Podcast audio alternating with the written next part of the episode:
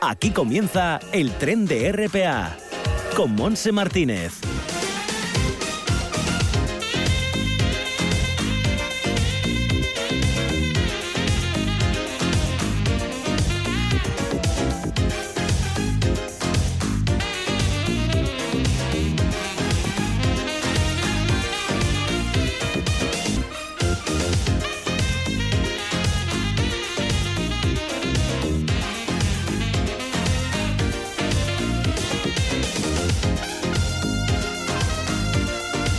Bienvenidos a este viaje radiofónico que iniciamos a la 1 y 8 minutos de la tarde. Estaremos juntos hasta las 2 y me acompañan Bárbara Vega y Lara Ballina en el apartado técnico. Una jornada llamada martes 20 de julio que ha amanecido con muchas nieblas, al menos en la costa, pero ahora está despejado en el concejo de Gijón y con una temperatura de 22 grados que va a subir hasta 23 o 24. Curiosamente, el viento ha cambiado de nordeste al noroeste con cierta intensidad, no muy fuertes, pero bueno, estarán ayudando, no sé, para mm, que, mantener un poquito alejada esta niebla marina. Las temperaturas cambian en la costa mm, dependiendo del concejo en el que estés. Por ejemplo, en la zona occidental, en Navia Cudillero, la máxima será de 21.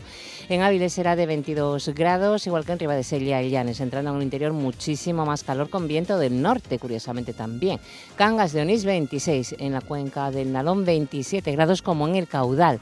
En Oviedo, en el Concejo, 26 grados de máxima, 27 en Somiedo, 25 de máxima en Tineo y, atención, 29-30 de máxima en Cangas de Narcea. Nubes y claros, pero fundamentalmente cielos despejados, cielos azules, cielos de verano asturiano. Así estaremos en este día y nosotros enseguida nos vamos a ir a Recrea, vamos a estar con Yolanda Montes para que nos presente actividades que podemos disfrutar en las instalaciones del Principado. Y también vamos a ofrecer la actualidad para la gente joven que no digas que no lo sabe. Seguiremos... Eh, bueno, eso va a ser después de estar con nuestros amigos peludos y Lola Moreno, presidenta de Prever, en el vagón La Voz de Nuestros Animales, como todos los martes. En la parte final conoceremos una novedad literaria que nos eh, traerá eh, la presidenta de Escritores Noveles, Kobe Sánchez, en el Bibliotren. Así que tenemos todo esto que ofrecer hasta las 2 de la tarde. Bienvenido, por lo tanto, y a disfrutar.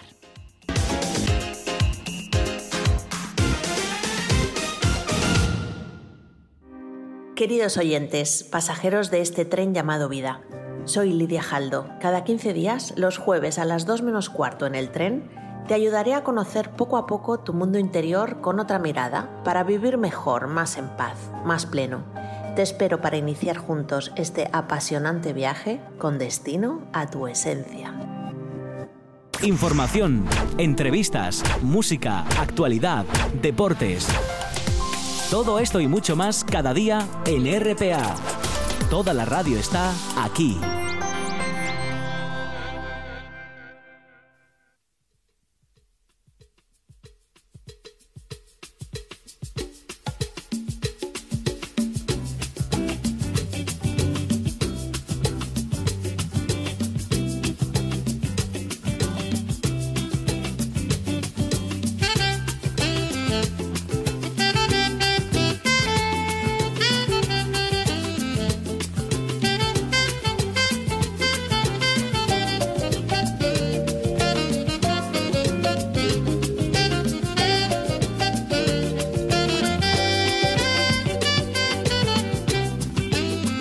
Ahora sí, estamos con Recrea, con la Sociedad Pública de Gestión, Sociedad Mixta de Gestión, Promoción Turística y Cultural del Principado, con Yolanda Montes, que nos trae toda esta agenda fantástica para disfrutar estos días de verano. ¿Qué tal, Yoli?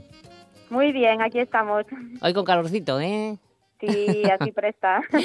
bueno, vamos a repasar la Laboral Ciudad de la Cultura que continúa con ese campus de verano que empezó el día 5 de julio, pero que va a estar hasta el 3 de septiembre. Sí, todo el verano tenemos los campus para público infantil de 3 a, 12 años por semanas, excepto la Semana Grande de Gijón, que no tendremos eh, actividades durante toda la semana para los niños.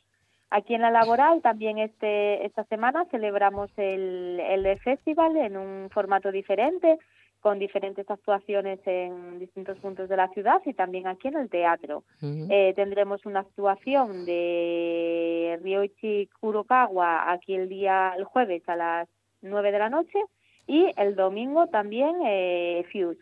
Entonces, toda la información sobre este festival, sobre el festival y las distintas actuaciones que tenemos en la ciudad se puede consultar en la, en la web de la laboral.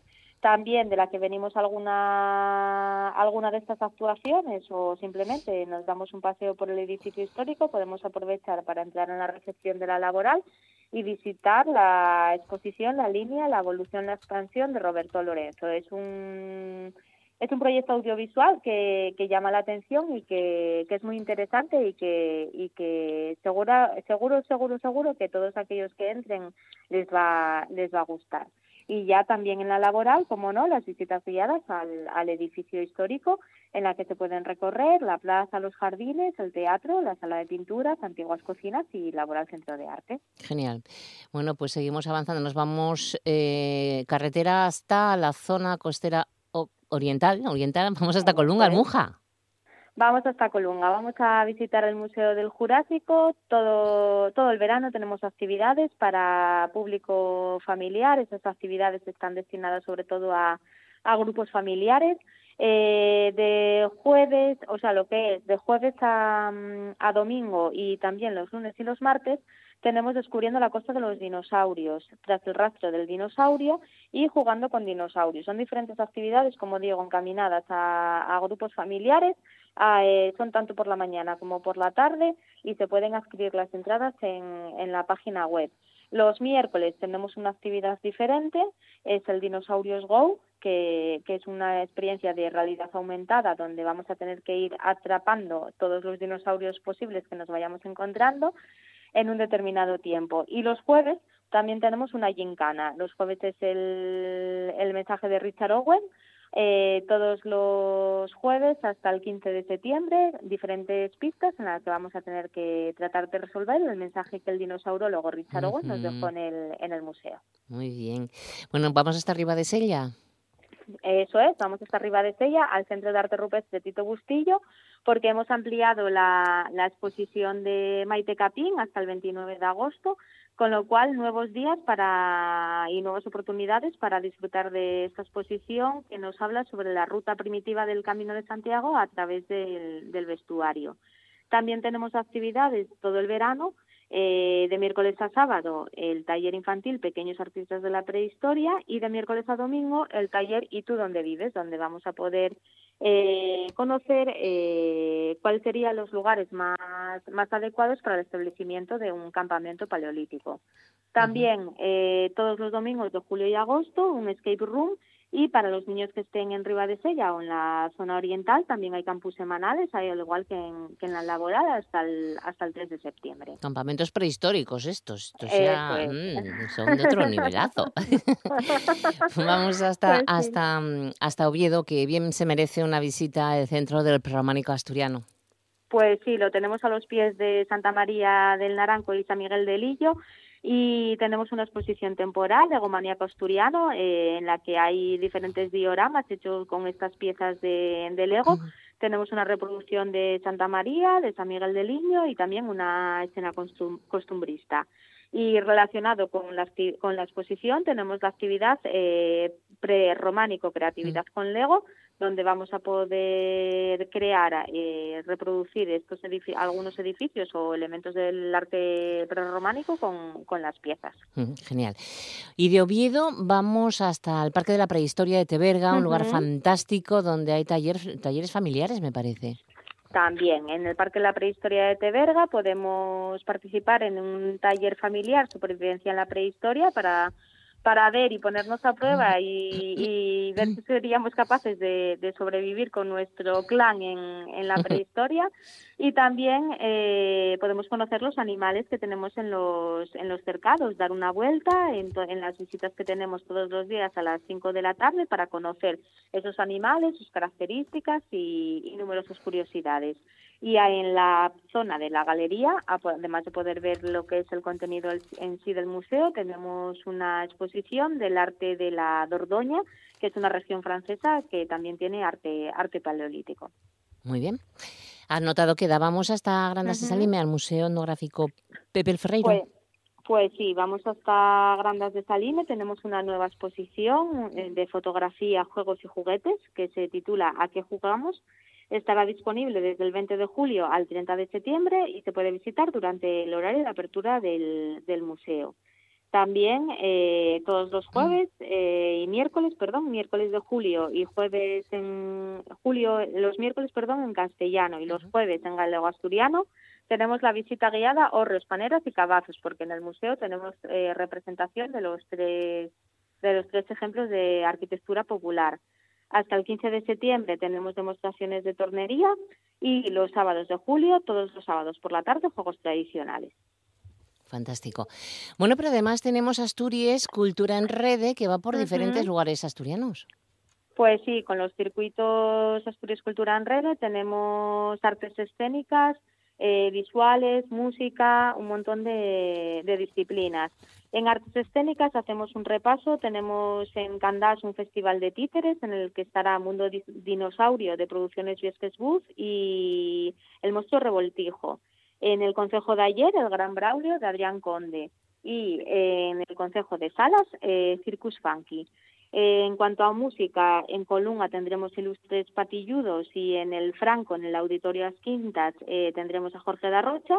De artes visuales, la exposición Evoluciones y Requechos la tenemos en el Mieres Centro Cultural, de la escultura la gráfica en la Casa de Cultura de Illanes y eh, Paraíso Rural del Arte, que son intervenciones en diferentes puntos de, la villa en, en Villaviciosa. Y ya por último, en cuanto a literatura, tenemos en Cangas de dos, dos actividades, el 22 de julio Storytellers y el 23 Cuentos del Jabón. Genial, pues eh, ahí queda todo esto, toda esta información, muchísimas cosas que disfrutar para todos los gustos y que miren más detenidamente si lo prefieren la página web. Eso es, eh, información sobre los circuitos culturales en asturiasculturanrede.es. En cada uno de los equipamientos, en las páginas web de cada uno de ellos, tenemos la información ampliada y si no, también en agendadasturias.es eh, todos los detalles de todas las actividades que acabamos de comentar. Muy bien, pues nada, que lo disfrutes tú también, Yolanda. Muchas gracias. Feliz semana. Igualmente, Monse, un beso. Hasta luego, hasta luego. Hasta luego. Las noticias de Asturias. Un recorrido constante por toda la comunidad autónoma. El apoyo al talento asturiano. Las voces de tu tierra. Todo eso es RPA, la radio del Principado de Asturias. Eso y más. RPA, vocación de servicio público. El tiempo se nos suele echar encima, los horarios no perdonan y a veces te pierdes tu programa favorito de RPA. Pero eso tiene solución. Accede a www.rtpa.es y entra en Radio a la Carta. Y ya estaría, porque en rtpa.es están todos los programas de RPA a tu disposición, cuando quieras y las veces que quieras. RPA. Estamos en Internet. RPA. La radio autonómica de Asturias. La radio del Principado de Asturias. Otras radios suenan así. RPA suena así. RPA, la radio que suena a Asturias, la radio que suena a ti. RPA, la radio autonómica. La voz de nuestros animales, con Lola Moreno, presidenta de Prever.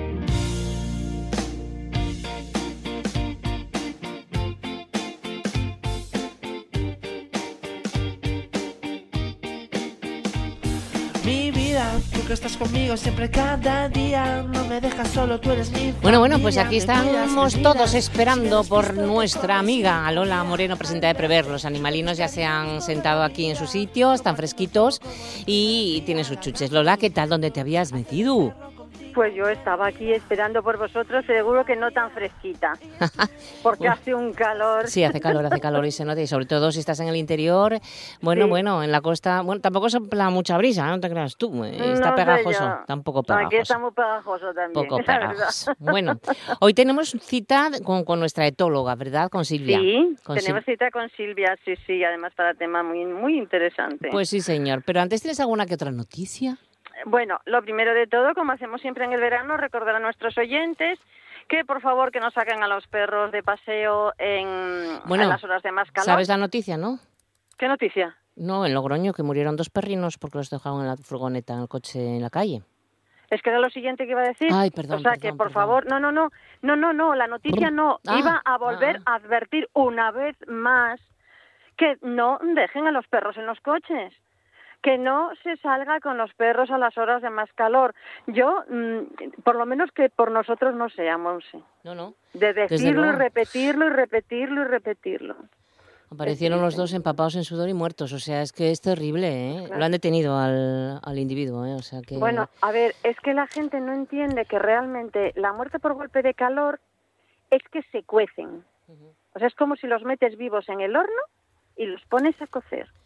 A ver, mm, yo quiero ponerlo así de, de, así de, crudo, de crudo, primero porque es verdad.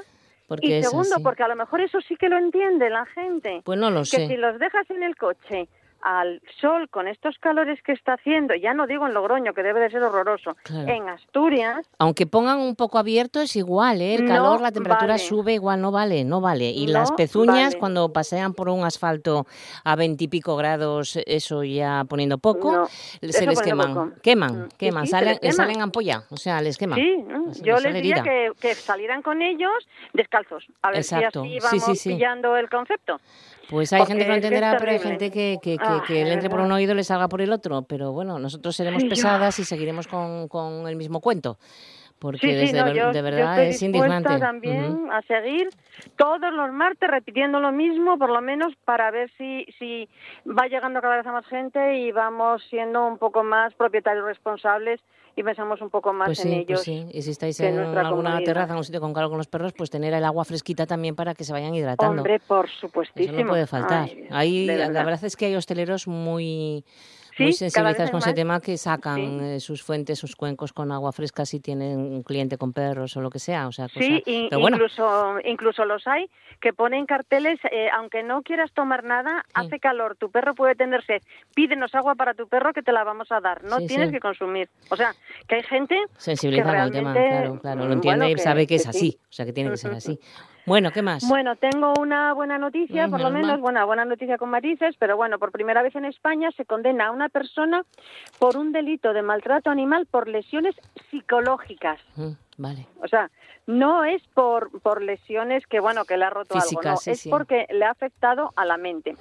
Eh, ha sido el juzgado de instrucción número 2 de Fuerteventura, puesto que, sí, en las Canarias, eh, eh, los vecinos del condenado ya se hartaron de las palizas que le propinaba su pitbull, grabaron un vídeo y lo dieron y lo enviaron a las autoridades. Entonces los agentes de Seprona decomisaron al animal, lo trasladaron a una asociación protectora de animales, luchacanina.org Claro, que siendo el pitbull un perro de mucho tamaño y mucha fortaleza, de ser que era un perro bastante fuerte, no tenía ninguna secuela física, a pesar de la gran violencia que sufrió y que se veía claramente en las imágenes del vídeo.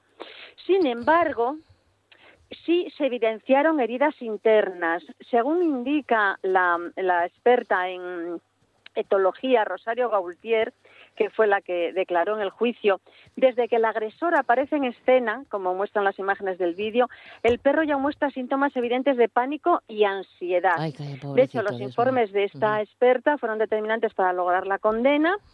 Y, se acreditó el maltrato psicológico, o sea que mm, que, bueno, por lo menos vamos avanzando. la acusación, obviamente, solicitó la pena máxima, que era un año de prisión y tres años de inhabilitación, pero el condenado admitió los hechos y al final se le redujo un tercio la condena. La abogada que llevó el tema, Maite Bautista, de la Asociación de Abogados Pro Defensa de los Animales, PROTA, eh, bueno, que sí que es cierto, ella indica que, claro, es muy destacado este hecho de conseguir la primera sentencia condenatoria eh, exclusivamente por lesiones psicológicas, la implicación de los jóvenes que grabaron los hechos violentos, porque si no hay si no hay testigos no podemos hacer nada. Y eh, sin su acción está claro que la condena no hubiera sido posible, aunque sin duda son penas insuficientes para el gran dolor que causó este individuo, el condenado al, al animal. Y bueno, quería dejar esto porque sí que es cierto que es triste el hecho, pero por lo menos los, los jueces, eh, bueno, ya van mm. empezando a entender que estamos hablando de seres vivos y no de una silla a la que bien, se puede romper muy bien, Muy bien, Bueno, ¿qué más? Nada, nada. Pasamos yo, ya, yo es que estoy deseando que venga Silvia. Pues nada, Silvia está esperando, o sea que la recibimos inmediatamente. Vale. Estamos en la voz de nuestros animales, con la Asociación Protectora Prever. Nuestra periódica consulta con nuestra etóloga Silvia de la Vega. ¿Qué tal, Silvia? ¿Cómo estamos? Muy buenas, muy buenas. ¿Qué tal el verano? Bien. bueno, con calor, ¿eh? ya con, calorcito. Ya, ya era hora, ya era hora. Tenemos un tema contigo importante. Sí, sí, Yo lo he titulado, con, con permiso, lo he titulado ¿Por qué no hacemos caso cuando nuestros perros nos hablan? Exacto. Podemos añadir gatos. Para otro día gatos, ¿eh? Sí, para otro día hablaremos de gatos, pero bueno. Vamos con los perros, el lenguaje de los perros. A ver, vamos a ver. Y hoy queríamos hablar del lenguaje de los perros, en especial en las situaciones en las que acaban mostrando miedo o agresividad. Mm. Porque comentábamos, Hola y yo, que, que es muy frecuente ver todavía en los parques gente que está regañando a sus perros porque han gruñido a otro perro, a una persona. Y, y bueno, se nos parte el corazón a las dos porque sería tan fácil evitar esa situación simplemente si prestáramos un poco más de atención a las actitudes que tienen los animales antes de tener que emplear el gruñido como el gruñido o el intento de morder o, la mordida como forma de evitar algo que no les gusta. Los animales siempre, siempre, siempre van a emplear, de inicio, un animal sano que no haya sido castigado, va a emplear conductas pacíficas para decir que algo no le gusta y luego cuando esas fracasan o cuando les, les empiezan a castigar por empezar a mostrar las que son un poquito más intensas como el gruñido, es cuando muchas veces pasan a morder sin avisar porque se suprimen esas señales de aviso y al final el animal se sigue sintiendo igual de incómodo, igual de mal, igual de asustado con, con la presencia del perro, la persona, el niño, lo que sea, y acaba, acaba mordiendo igual. Entonces, aprender a reconocer ese lenguaje y actuar antes, decir, mira, mi perro está incómodo, me lo llevo, voy a dar una vueltecita, no le expongo a este perro, a este niño, a, lo que sea, pues evitaría mm. muchos malentendidos, muchas mordeduras, es una cuestión de salud pública también, y, y bueno, y mejoraría el bienestar de todos, creemos. Entonces, yo, no sé si habéis escuchado hablar de la escalera de la agresión, mm. que es un diagrama que hizo una etóloga inglesa eh, para explicar un poco cómo es el proceso de, de llegar a emplear la violencia, también en las personas. Entonces, si os dais cuenta, las personas tampoco empezamos directamente agrediendo a nadie, sino que, que ante una posible situación de conflicto, pues empleamos una serie de estrategias, pues intentar eh, disculparnos o em, alejarnos o mm, incluso empezar ya a insultar o lo que sea antes de tener que empezar a, a repartir. A darse de tortas. Golpes o a, o a emplear la violencia física de verdad. Y con ellos es igual. Ellos tienen una serie de señales de estrés y de calma que van a mostrar siempre de inicio cuando no se encuentren cómodos. Y antes de eso, de hecho, si nos paramos a pensar, hay algo todavía más importante que es si un perro está dando señales de que no quiere contacto, no está siendo activamente sociable, no se está acercando a él, no está eh, siendo amigable él, a lo mejor es que ya nos da un dato de que no quiere ese contacto. Pero es que luego cuando la cosa mm, va a más y realmente ese contacto sí se da, la persona se acerca más o el perro lo acerca más o, o lo que sea, empieza a dar señales de estrés, que son cosas como cuando no tiene sueño, eh, apartar la, la, cabeza, apartar la mirada, da, con su cuerpo nos están diciendo yo no quiero esto, eh, y es una manera pacífica que los perros normalmente mm. entienden y, y, se apartan y dicen, vale, vale, pues si no quieres contacto, no quieres contacto. Eh, levantar una pata es un signo de, de incomodidad en los perros eh, olfatear el suelo, hacer cosas como, como disimular, ¿no? eh, también nos está diciendo que, que, están preocupados por la, por la interacción. Y si eso aprendemos a escucharlo, lo vamos a cortar ahí, el perro no lo va a pasar mal, nadie va a salir mm. herido y encima el perro va a aprender que esas cosas funcionan. Claro. Y cuando aprenden que funcionan no necesitan utilizar más. Exacto. Sí, además yo, por ejemplo, es que lo vi todavía hace mucho y y bueno, lo comentaba con, con la persona que lo llevaba, una perra sumamente asustada y iba con correa. Los otros perros sumamente sociables se acercaban a ella. se acercaban a ella en plan buen rollo, pero ella tenía miedo. Entonces ella gruñía. Y al gruñir, la, la chica que la estaba cuidando le pegaba. Mm. Y yo le dije, oh. mira, no le pegues. Ella está mm, diciéndole, dejarme en paz, no quiero jugar si tú, no, no, porque es que luego va a morder, digo, no, como va a morder, a, lo mejor, yo es lo que te estoy entendiendo, mm. como va a morder, no la, dejas informar de lo anterior. Hmm. O sea, mm, ella está informando, los otros lo están entendiendo porque en cuanto gruñía se iban. Y un ratito después volvían a ver si estaba de mejor humor. Que volvía a gruñir, volvían a marchar. O sea, que ellos estaban gestionando muy bien, pero claro, la pobre perra cada vez que gruñía recibía un pescozón. Y yo decía, pero Animalico. Claro, tú imagínate que te da miedo algo y, y, mm. y, encima, cada vez que ese algo aparece, aparte del miedo que te da, encima te mm. cae una torta o una descarga eléctrica o lo que sea, pues o el lo miedo que sea. va a Sí, sí, sí, ahora encima, ya sé que encima me pasa esto malo. Entonces, mm. eh, el problema va a ir siempre a peor. Porque asocian muchísimo de, en presencia de esto me sucede esto malo. Por ejemplo, eso, castigos o, o lo que sea. Entonces, por ahí no vamos a ningún, a ningún lado. Nosotros siempre decimos el gruñido y en realidad todas las actitudes corporales de los perros es información valiosa. Sí. Que tenemos que considerar, analizar y actuar en consecuencia. Si tú estuvieras en una casa con, con una alarma antiincendios y empieza a sonar la alarma antiincendios, lo que no haces es apagarla y seguir durmiendo. Obviamente. No, claro. Obviamente. pues el gruñido es un poco lo mismo. Si un perro te está diciendo que, que, no está cómodo en esa situación y tú lo castigas lo suficiente, vas a, vas a conseguir que deje de gruñir, claro que sí. Pero estás apagando la alarma de incendios. Ya, y, sigues durmiendo, ya. Y sigues durmiendo y de pronto un día pasa algo terrible, ¿no? Mm. Entonces, al final, el tema de, de, la agresividad hay que verlo como una expresión de las emociones. Las emociones están ahí para que todos demos información a los demás de cómo nos sentimos y ellos regulen ya lo que tengan que regular y para evitar malentendidos para que si yo no quiero una confrontación lo dejo bastante claro y nadie va a pensar que voy buscando gresca. Pero es que cuando, cuando tú mm, decides tener y quieres además tener un, un, animal de compañía, tienes que entender que no es un peluche, eso es lo primero, y tienes que entender también que son seres vivos que se comunican. Y si se comunican y no entiendes tú esa comunicación, intenta aprender esa comunicación, porque con la observación yo creo que se aprende. ¿No? Silvia, tú me lo dirás, no sé. no sé. Pero con la observación, con la observación y también leyendo y, leyendo y documentándose o preguntando a etólogos como Silvia, eh, se aprende a comunicar. Claro, porque vamos, tampoco es plan de decir, yo he tenido perro toda mi vida. Sí, no, tú has tenido perro toda tu vida, pero no has aprendido nada, chicos. O sea, ¿no? Sí, sí, no, y, o sea, llevas 20 años teniendo perro, pues pobrecitos perros lo que han sufrido, claro. teniendo en cuenta cómo tratas a este después de haber tenido los anteriores. Los perros se comportan de, como se comportan por algunas, tienen sus, motivos, ¿no?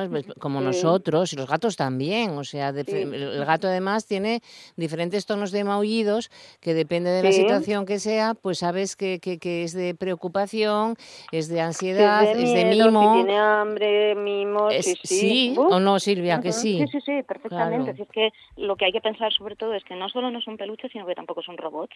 Es decir, que lo que hacen es la expresión de lo que sienten, de cómo se sienten en ese momento. Exactamente. Y cómo se sienten es importante. ¿no? Y a veces quieren decirte algo, quieren avisarte de algo. Y, mm, sobre, todo, sobre todo de cuando no están cómodos, porque normalmente están esperan que eso funcione, que con otros perros funcione, y mm. esperan que con las personas funcione. Pero muchas veces no, porque hay veces que un animal se muestra pues muy asustado, con carita de pena, encogido hacia el suelo, y eso mm, digamos que hace que la gente se sienta como más compasivo con él y lo toque. Y a lo mejor lo que el animal está diciendo es precisamente, por favor, no me toques, porque... Claro. Ese es otro, otro aspecto, Silvia, que estás diciendo que es muy importante. Eh, aparte de, de, de la forma de ladrar o lo que sea, el, la mirada, los ojos, ¿no? O la forma, el tamaño de las pupilas, la caída de ojos, los ojos muy abiertos, los ojos no sé qué, la cabeza eh, para abajo, la cabeza ladeada, el rabo, es, muchas cosas. Podemos pensar un poco cómo hacemos nosotros, luego por supuesto para aprender bien bien lenguaje corporal hay que observar muchas cosas, hay que aprender a decir cómo están los ojos, cómo está la oreja, cómo está el cuerpo, dónde está el peso, adelante, quiere lanzarse hacia algo o hacia atrás, quiere escapar de ese algo, ¿no? Hay muchas cosas, pero en general la primera pregunta que yo le hago a la gente es, tú mira tu perro, ¿te parece que está relajado? o te parece que está tenso. Si por lo que sea piensas que está tenso, porque tiene los ojos como platos, porque está muy quieto, porque está rígido, porque camina así como si fuera a cámara lenta y demás, pregúntate por qué. Claro. Además es apasionante, ¿no? Aprender esa comunicación, yo creo. Ay, sí, a, mí me resulta... Es apasionante, es apasionante. Sí, porque además es que yo creo que puede ir en los dos sentidos. O sea, en cuanto tú sabes lo que quiere tu perro, tú puedes actuar en consecuencia, con lo cual él se siente también gratificado y la relación se enriquece un montón. Muchísimo, muchísimo. Y un montón. que hay comunicación, mejor una relación. Y cuando no la hay es cuando empeora. sí, sí, cuando no hay una relación es cuando vienen las rupturas. ¿Tenemos alguna cosa más que añadir en cuanto al comportamiento perruno? A ver, en general, sobre todo que si la gente se queda con eso de no castigar a un perro que gruñe, tomar la información como información importante y tratar de captarlo antes de. Muy mm. bien, buen consejo. Vale. Pues nada, lo dejamos aquí, te emplazamos para después del verano, si te parece, porque hay vacaciones por el medio, entonces que lo disfrutes. Venga, pues lo mismo. Oye, Silvia, vamos a dar tu teléfono porque hay personas que siempre nos preguntan, oye, pues, pues yo quisiera, quiero consultar esto a Silvia, la etóloga. Venga. Para cualquiera que quiera contactarme puede hacerlo en el 66 1414 852. Sí, pues ahí queda dicho ese teléfono, 66 1414 852.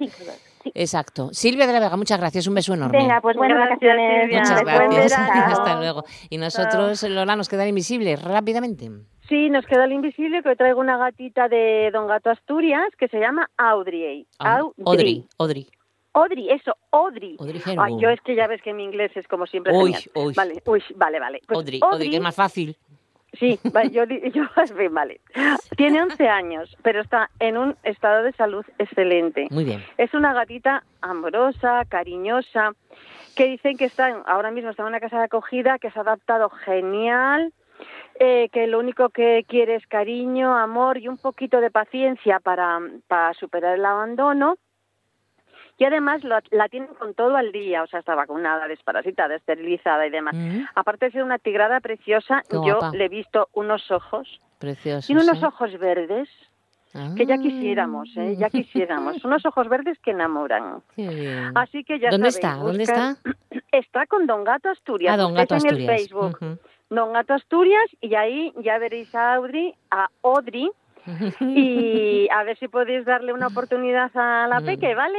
Perfecto, pues nada, ojalá podamos tener una noticia de que hemos encontrado casas a nuestros invisibles, esos, animales, perros, gatos o conejos que estando en los albergues o estando en casas de acogida, pues que, como que nadie mira para ellos, no sé qué tienen, pues, pues si son hermosos, pues nada, hay que, hay que intentar eh, conseguir una casita y, un hogar para que sean felices en las últimas edades. Bueno, pues Lola, muchas gracias, disfruta de estos ah. días y hasta el martes que viene. Hasta el martes que viene. Disfrutar mucho de la semana. Un beso. Un abrazo. Chao. A mí los animales me importan y la naturaleza también. ¿Y tú qué haces por ellos? Seguimos escuchando el tren de RPA. No digas que no lo sabes. Toda la información juvenil en RPA. Ponte al loro y no digas que no lo sabes.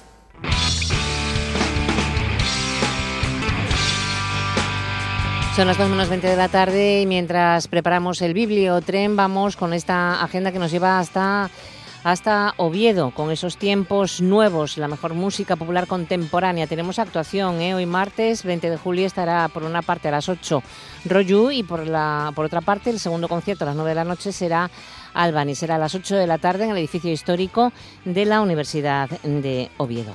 Y nos vamos ahora, bueno, no, nos vamos, seguimos en Oviedo, tenemos el ciclo cine a la luz de la luna. Hoy nos corresponde película en Ciudad Naranco, película que empezará a las 10 y cuarto de la noche. Puedes llevar tu silla si quieres, ¿eh? aunque hay sillas, puedes llevar tu, silla.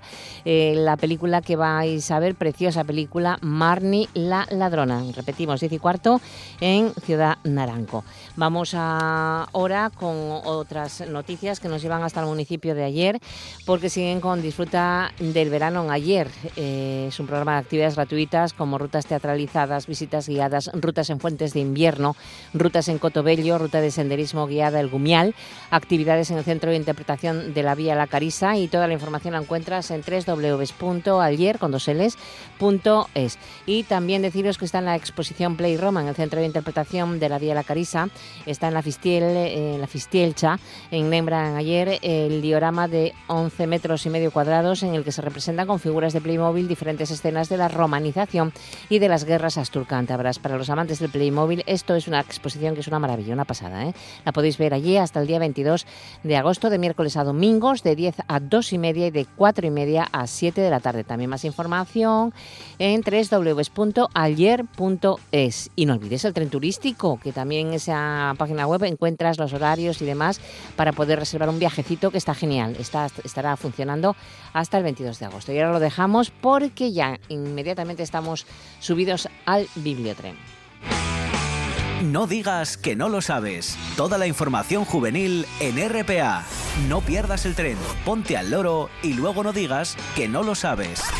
Un espacio que patrocinan las oficinas de Sama de Langreo, San Martín del Rey Aurelio, Laviana, Mieres, Ayer y Lena, con la colaboración del Principado de Asturias. Todos los martes, en el tren de RPA, el Bibliotren, con la colaboración de la Asociación de Escritores Noveles.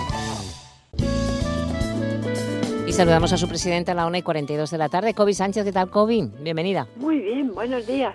¿Y soleados? Sí, costó, costó un poquito, pero llegó. Exacto. Bueno, hoy tenemos una, una buena obra. Pues sí, hoy vamos a hablar de la página 428 de Javier Muñoz de Villén. Bueno, tendrá más de 400, tendrá más páginas que esa, ¿no? Eh, sí, alguno más. vale, vale. hasta llegar hasta ahí, sí. Con lo cual nos ponemos en situación. Estamos en 1979, donde la aparición del cadáver de Anne Sullivan, horriblemente mutilado en el idílico bosque de abedules que rodea el lago Pike, no es más que el primer indicio de que un asesino en serie anda suelto por la zona.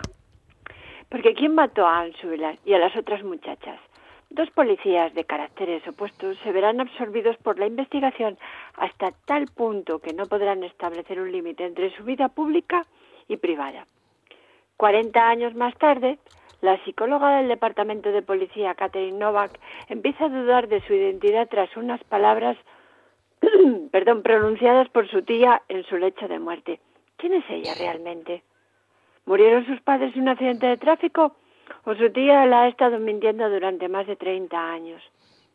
¿Y qué relación existe entre los asesinatos de 1979 y las dudas que tiene la psicóloga Catherine Novak? Mm. Eso habrá que averiguarlo. Eso es algo que solo sabe el escritor, porque además en 1989 visita una prisión de máxima seguridad para que un asesino lo ayude a afinar la trama de su novela hasta su última página, Madre mía. la 428. Qué bueno, ¿eh? Qué bueno. Sí, estamos hablando de un tráiler psicológico además por, en tres líneas temporales diferentes, por las que nos va conduciendo a los lectores con un suspense muy bien medido y hacia un final imprevisible, que obviamente no vamos a desvelar. No, por supuesto, porque yo creo que lo mejor de todo es hablar con el autor que nos va a comentar y vamos a, bueno, a dialogar y a platicar un ratito con, él. Así que, ¿te parece bien? Sí, perfecto. vamos, a hablar con Javier Muñoz. El Bibliotren, el vagón de los libros en RPA. Javier Muñoz Villén nació en Madrid. Es licenciado en Derecho por la Universidad Autónoma y trabaja desde hace 15 años en una de esas grandes empresas que cotizan en el IBEX. Pero es que su pasión es la literatura. Ya ha escrito su segunda novela utilizando solamente el móvil y la imaginación, aprovechando los instantes que le regala el día y alguna que otra hora robada por el insomnio a la madrugada. Y diría también que a las vacaciones, no lo sé, pero no vamos a preguntarle a Javier Muñoz Villén, que ya está con nosotros. Javier, bienvenido a Asturias. Hola, gracias, ¿qué tal? Pues nada, Buenos días, Javier, un placer. Encantados. ¿También robas algo de tiempo a las vacaciones y al descanso?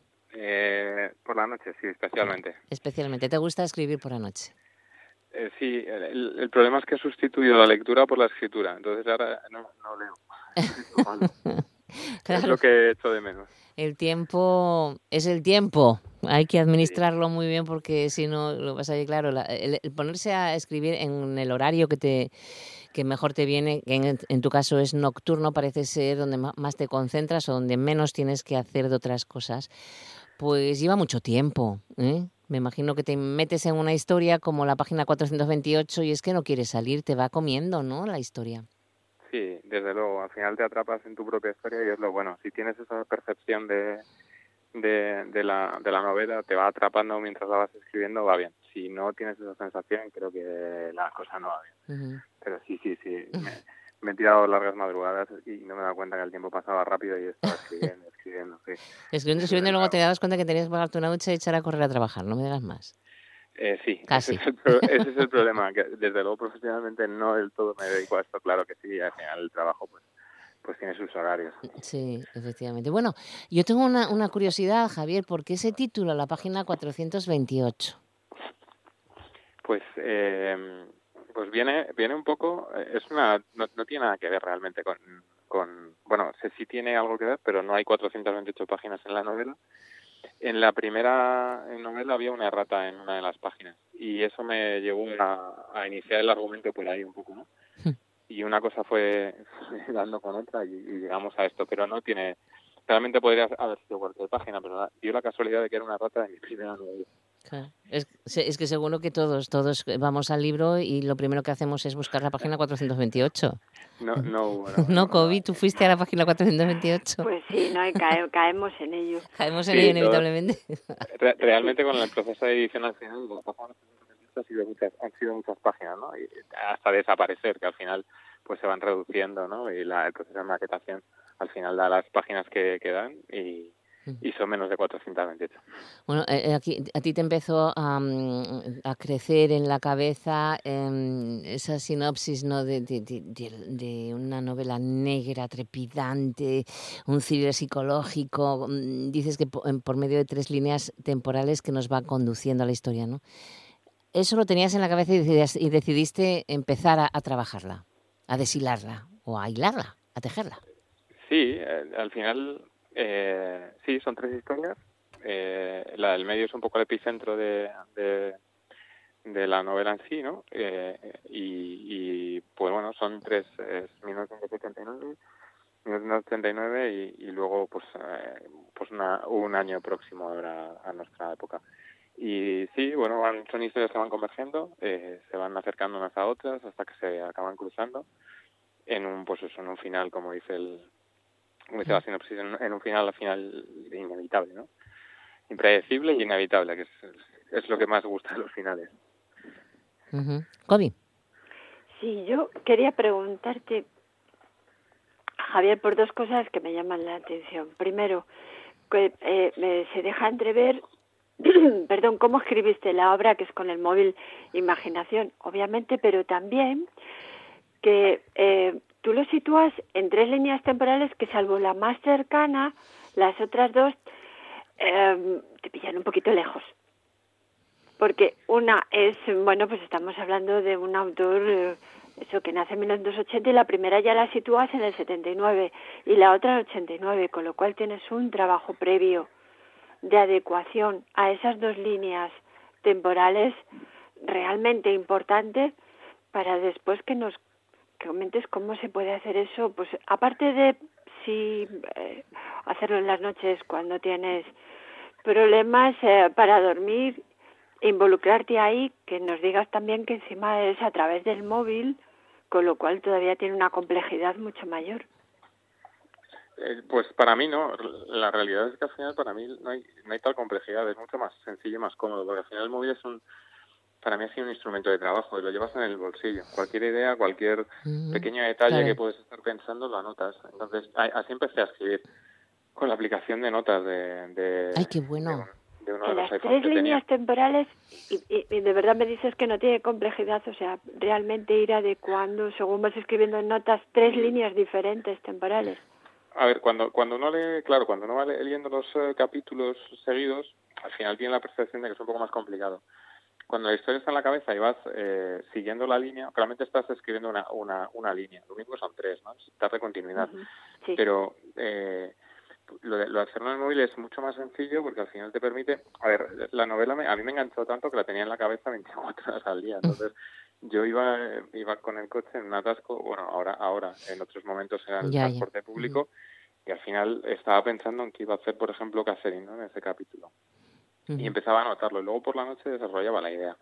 Me iba al siguiente, ya sabía que me tocaba pues la parte de, Jake, ¿no? Por ejemplo. Entonces, bueno, pues con Jake hacíamos lo mismo. Leíamos el capítulo anterior, nos ubicábamos e intentábamos darle pues una continuidad. Pero lo del móvil al final es para mí al revés, es, sencillo. Lo he intentado en ordenador y no... no, qué no, te funciona. No es lo mismo. No, no, no, no, funciona igual. Oye, eh, eh, ¿en serio que visitaste una prisión de máxima seguridad para que un asesino te ayudara a afinar la trama de tu novela hasta su última página? Pues la verdad es que eso fue pues casi un, no sé, una especie de de, prueba, ¿no? Y empezó a funcionar, a mí empezó a funcionar y creo que daba, daba continuidad para la historia. Mm. Y luego me, me llevó la cabeza, es que es eh, a una novela que me marcó muchísimo, que además me la leí y luego la vi en el cine. ¿Pero qué, a qué prisión fuiste, eh, Javier? No, a ninguna, Ah, mental. es ah, es mental. todo- sí, o Ah. sea, me, me explico, al final todo, Ya todo estaba está- asustada. No, no, no, ninguna. No, pero sí que rememoré algunas películas, especialmente Sí, sí, El silencio de los corderos, por ejemplo. estaba yo recordaba ella. esas sensaciones que me transmitía las imágenes cuando Jodie. Foster se acercaba por ese por ese mm, pasillo con las eh, celdas y al final es una son- es una película y una novela me la, me la leí después de ver la película que me marcó un montón me, me, me, me supuso pues eso al final pues unos recuerdos que me, me ayudaron a, a continuar con el argumento de la novela Mm, qué bueno, qué emocionante, ¿no? El, Sí. El- Además estamos hablando de un thriller psicológico, es muy importante. O sea, nos vamos a ver sumergidos en sentimientos, en sensaciones, vamos a experimentarlo cuando estamos leyendo y creo que eso es muy importante. Es que es muy complicado. Es, yo, para mí parece que es muy complicado, Javier, el, el thriller psicológico. Sí, es eh, a ver, al final eh, hay una parte que es más sencilla que parece eh, difícil, pero realmente es eh, no completar todo, es decir, no ser demasiado descriptivo, no intentar intentar no dar muchos detalles para que el, el propio lector vaya reconstruyendo y vaya eh, completando las, fal- las las partes que faltan. Mi novela tiene falta mucha mucha información. Ahí es donde entra la parte psicológica al final, porque el cerebro es el cerebro tiende a, a rellenar todos los huecos que le faltan, ¿no? Entonces cada uno pues con lo que pone de su parte, pero pero por ejemplo los escenarios o la propia cárcel, eh, es el lector el que acaba completándolo realmente, el que se mete ahí en esa celda el- y, se agobia o, le da el susto de, el prisionero que está detrás del cristal. Yo creo que esa es la idea al final, o sea, disfrutarlo en el sentido de, de involucrarte, de, de vivirlo. Claro. Eh, esta la podemos encontrar en las librerías, esta novela en la página 428 Trepidante, eh, está publicada por Espasa y supongo que bueno que en las librerías podemos pedirlo. Pues está así en todas las librerías. El otro día me escribió un compañero de, que estaba de vacaciones y en Cabezón de la Sal, en Cantabria, la localizó y, y me escribió y me dijo, oye, increíble, ¿no? Sí, efectivamente está en todas las librerías y es una maravilla y es muy ilusionante el Grupo Planeta a través de Espasa pues que, Claro, que claro. publique, ¿no? Es, es, pues, un orgullo, desde luego. Eso es un lujazo, ¿no? Es una suerte Pues porque sí. no, no es, no es fácil conseguirlo, ¿no? Desde luego. Bueno, no es fácil, pu- pero luego sobre todo te das cuenta de la, del, del nivel, de la, de la calidad, ¿no? Claro. De pues, estas personas, de los que han intervenido aquí, de Rosa, la, mi editora, de Laura, que está en comunicación, de la gente de maquetación, de diseño, de la portada que tienes brutal. A mí me parece espectacular, o sea, el, el diseño de portada es increíble. Hace tiempo, años que no había algo tan llamativo y tan, no sé, Sí, es un trabajazo, desde luego que, que te das cuenta que trabajas con los mejores, sin duda. Claro, claro. Sí, porque es, es como un compendio, como una pequeñita hipnosis de todo. Pero en Sí, es- imagen. Sí, es, desde luego es, es singular, es, es un buen trabajo. Pues em, estarás, me imagino, tienes en la cabeza algo. ¿Estás anotando algo en el móvil? Tengo, a ver, te- tengo dos, tengo dos novelas, eh, tengo dos novelas empezadas. Una la dejé porque, em, porque me empecé a aburrir. Mm. La- la- seguramente la continua, la continuaré, es que ni la he querido le- volver a leer. Y luego tengo una trama parecida, bastante avanzada. Sí, la idea, la, la verdad es que esto cuando empiezas, pues, pues si te gusta, pues te gusta. Y si le pones ahí de tu parte, pues al final es que te, te, te apetece, ¿sabes? Quieres, te quieres meter en la cama y ponerte a escribir porque tienes una idea en la cabeza que te está torturando todo el día. Me pasa un poco eso, ¿no? Pero sí habrá, espero que desde luego que haya más, más novelas. Claro que sí. Eh, de todas formas, en esta época que estamos viviendo, te gustaría también hacer presentaciones con público, claro, pero no, no sé si estás haciendo alguna, así con Pues, aforos limitados y demás. Pues no, no, a complicado. ver, eso es- lo planteamos en su momento y, y bueno, llegamos a la conclusión de que al final no, porque pones en un compromiso a, a, Sí. pues, a mucha gente. Al final Sí, sí. eh, el espacio es el que es, la gente va a hacer la que es. Luego tengo, estaba pensando en, pues yo estoy ahora mismo en, en mi, en mi segunda residencia aquí en, en Boñar, aquí en León. ¿no? Ay, qué guapo. Y teníamos, teníamos, sí, tenemos una casita aquí justo antes de llegar a Picos de Europa. Sí, eh, sí, sí, sí, a- conozco a- Boñar a- perfectamente. Sí, pues, eh, aquí en Palazuelo, ¿no? Entonces, eh, vamos a organizar algo con el ayuntamiento, ¿no? Algo un poco más importante, pero claro, estamos en 500, 600 casos por cada 100.000 habitantes. Y no En puedes. Castilla y León está muy castigada, sí, no, no, de momento lo vamos a dejar para después de septiembre-octubre, pero sí, sí ganas y sí mucho, mu- mucha ilusión, hay mucha gente y tengo ya unos cuantos fans que están deseando, estar contigo. te sorprende y te, te llena, desde luego. Pues una lectura espectacular para estos días de verano, la página 428. Piénsalo dos veces antes de pedir ayuda de Javier Muñoz Villén con una portada que a mí me recuerda a tiempos pasados, es muy bonita. Bueno, pues lo dejamos aquí que el tiempo se nos echa encima. prometemos de verdad, o sea, que se van a sumergir tanto como él escribiendo en el móvil, pero se van a sumergir a la lectura hasta el final. Pues claro que sí. Javier, de verdad, enhorabuena por esta publicación. Un abrazo enorme. Muchísimas, gracias. Hasta luego, hasta luego. Y nosotros nos despedimos también, Kobe. Pues sí. Muchas gracias. Pues no hay de qué. Feliz semana y a sumergirse la lectura. Hasta el martes. Chao.